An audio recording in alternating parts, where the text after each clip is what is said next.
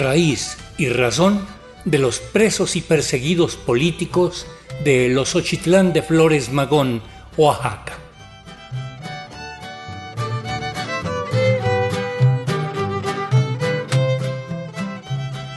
Frente al edificio del Consejo de la Judicatura Federal en la Ciudad de México, las mujeres de los Ochitlán de la Sierra Mazateca de Oaxaca siguen exigiendo la libertad y un alto a la persecución de los comuneros de esa comunidad, que es donde vivieron su infancia los hermanos Flores Magón.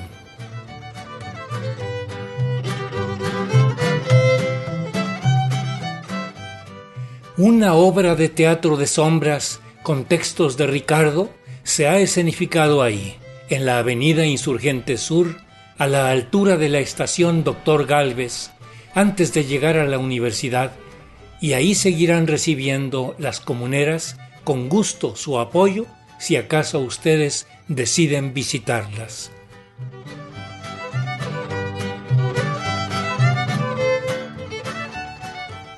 Hoy les brindamos el testimonio de dos de los artistas que participan en la obra de teatro. Carmen Solís, actriz, amiga de la comunidad desde muchos años antes de que el cacicazgo de los Cepeda tuviera en jaque a los miembros de la Asamblea, quien hace una reflexión sobre las mujeres mazatecas y recuerda con cariño a doña Gudelia, abuela de algunas de las jóvenes que sostienen el plantón. Y el otro artista, Félix Betanzos, hermano de uno de los comuneros presos. Da la casualidad que es uno de los músicos que tocan con el grupo Gente de Alegría Florida que estamos escuchando a quienes pudimos grabar hace ya años en el estudio D de Radio Educación.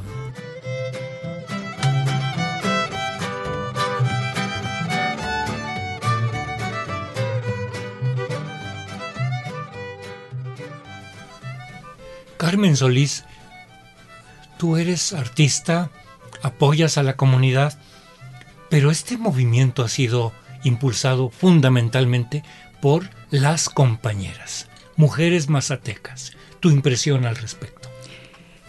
Eh, sí, justamente las mujeres han sido, son las protagonistas principales de todo este movimiento. Y bueno, primeramente por, por una sencilla razón de que los, los esposos, los hermanos eh, son los que están presos. Sin embargo, eh, este movimiento a mí se me hace totalmente novedoso porque, bueno, yo ya había participado hace tiempo atrás y las características de la apertura que tienen estas mujeres, la preparación que tienen, la entrega y sobre todo el amor, porque a diferencia de otros movimientos que, que a veces nos llevaba, sobre todo en la juventud, pues el rencor o el odio, el querer eh, bajar al poder, eh, se veía nublado también por esa por esos sentimientos que no eran muy limpios. Aquí eh, las mujeres, yo creo que por eso han tenido mucho apoyo de parte de muchas otras mujeres, movimientos feministas y demás, porque son mujeres que lo que les lleva a movilizarse es el amor, es la entrega con todo su corazón, con toda su capacidad intelectual, con todo su trabajo a diario. Y bueno, también involucrando la noche y, seguramente pues también el apoyo de sus compañeros, porque algunas de ellas están casadas, eh, es algo que yo nunca había vivido. Y bueno, justamente por esa razón es que nosotros quisimos participar cuando eh, en la glorieta de las mujeres que luchan nos invitó Argelia a participar. Y la obra queda muy, muy a acuerdo eh, precisamente con un movimiento, no sé si exactamente feminista, pero sí de mujeres que luchan, porque cuando hablamos de Ricardo Flores Magón, es difícil escuchar que alguien hable sobre el trabajo que hizo Margarita, Margarita su madre. Y justamente en la obra de, Títeres, eh, nosotros sacamos bueno, invocamos o no sé de qué manera sutil esta mujer de una fortaleza también inquebrantable, porque aunque fue esposa, yo no sé si haya sido abnegada o no, pero me deja ver que fue una mujer muy clara en darle formación, no solo a Ricardo, sino a los demás hermanos también. Y por eso es que esta obra está muy, eh, muy ad hoc con el movimiento de mujeres. Retomamos a Margarita, eh, no solo en su infancia, sino también incluso más allá de la muerte.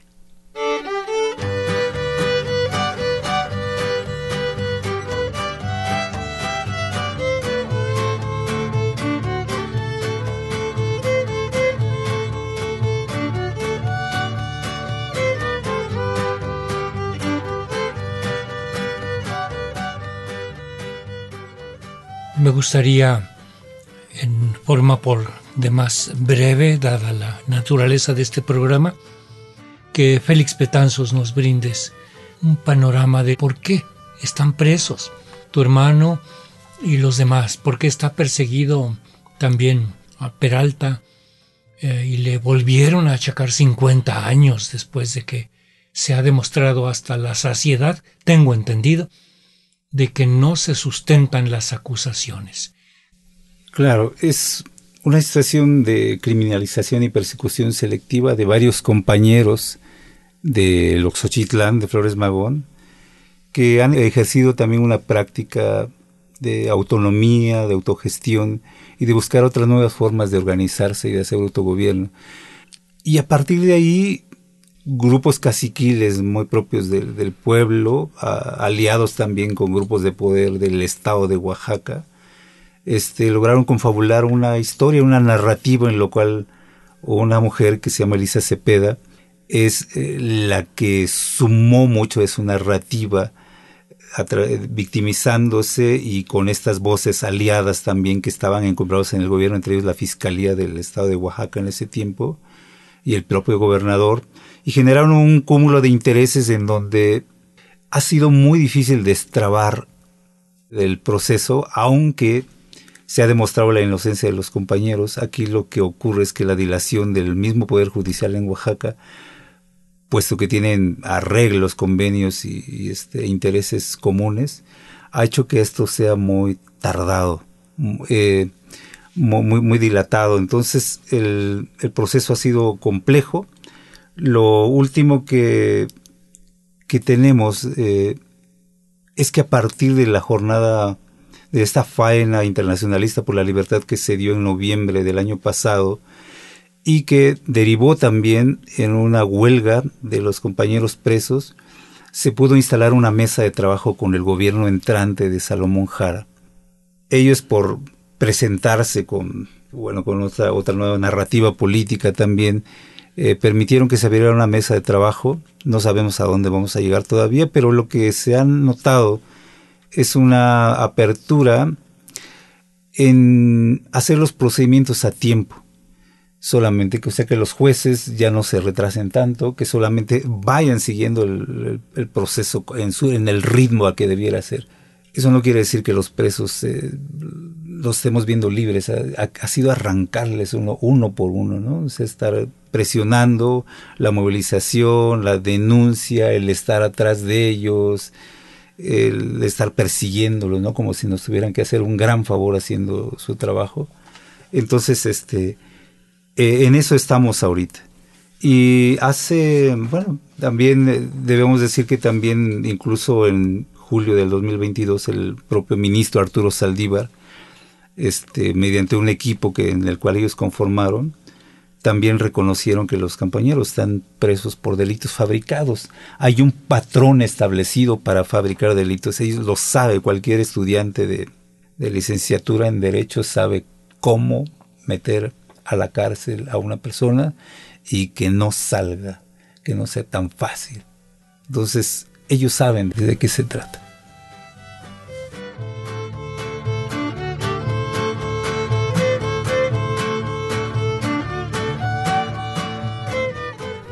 Cuando fui hace tantos años, décadas, tres décadas, y conocí a la mamá de Jaime Betanzos Fuentes, eh, vi que era una señora muy sabia, la señora eh, verdaderamente de conocimiento en muchos sentidos.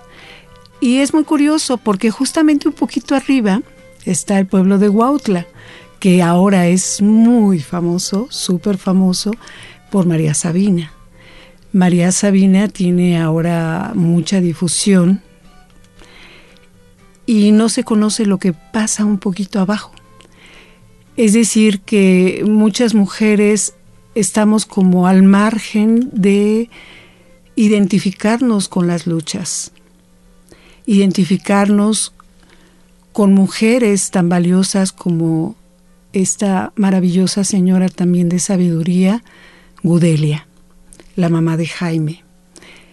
Y eso es eh, el amor que realmente ella siempre emanó. Yo no sé si sea chamana, o, pero fue una mujer verdaderamente de mucha sabiduría, que sabía de plantas y sobre todo sabía del amor, del agradecimiento. Cualquier gente que llegáramos ahí a su casa, ella se desvivía por atendernos, por brindarnos toda la confianza y el cariño. Y creo que justamente esa sabiduría impregnó y les heredó a las mujeres que actualmente, que son sus nietas, están en pie de lucha, que están justamente con ese amor, con esa entrega y esa alegría, porque también la señora Budelia era muy alegre, muy muy bella en ese sentido, poética incluso, en las mañanas que se despertaba y empezaba a hablar de las plantitas, qué curiosas eran y cómo Diosito se tomó el tiempo para decir, esta frutita se la va a comer este tipo de pajarito y no otro. Y así, con ese tipo de reflexiones que en la cotidianidad se van haciendo en mi memoria como reflexiones del corazón, digo, podemos decir poéticas, pero más allá de todo es un amor muy grande a la vida. Y eso es lo que gran parte de la gente que vive en San Antonio tiene, al igual que Ricardo Flores Magón, el amor por la libertad que se da justamente en ese entorno natural tan bello.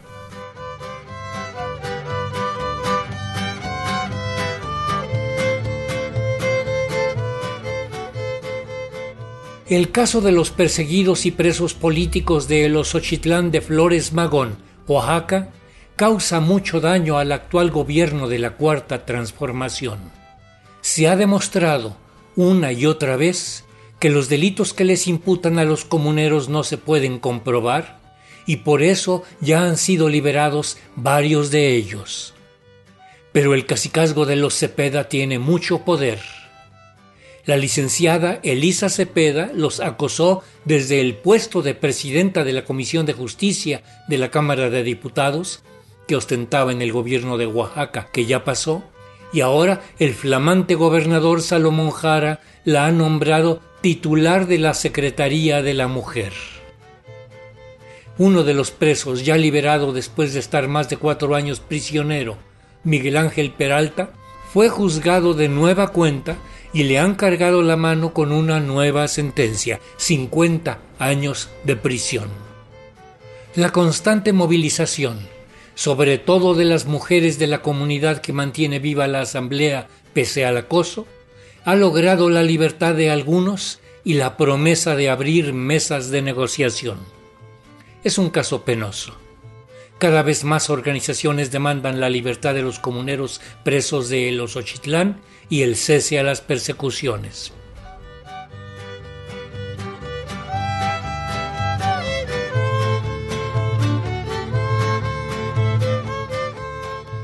En los controles técnicos para la grabación de la música, ingeniero Alejandro Ramírez. En el caso de la grabación de la entrevista que hemos transmitido, ingeniero Fructuoso López. Asistencia de producción y redes sociales, Analía Herrera Govea. Raíz y Razón. Una serie a cargo de un servidor, Ricardo Montejano del Valle.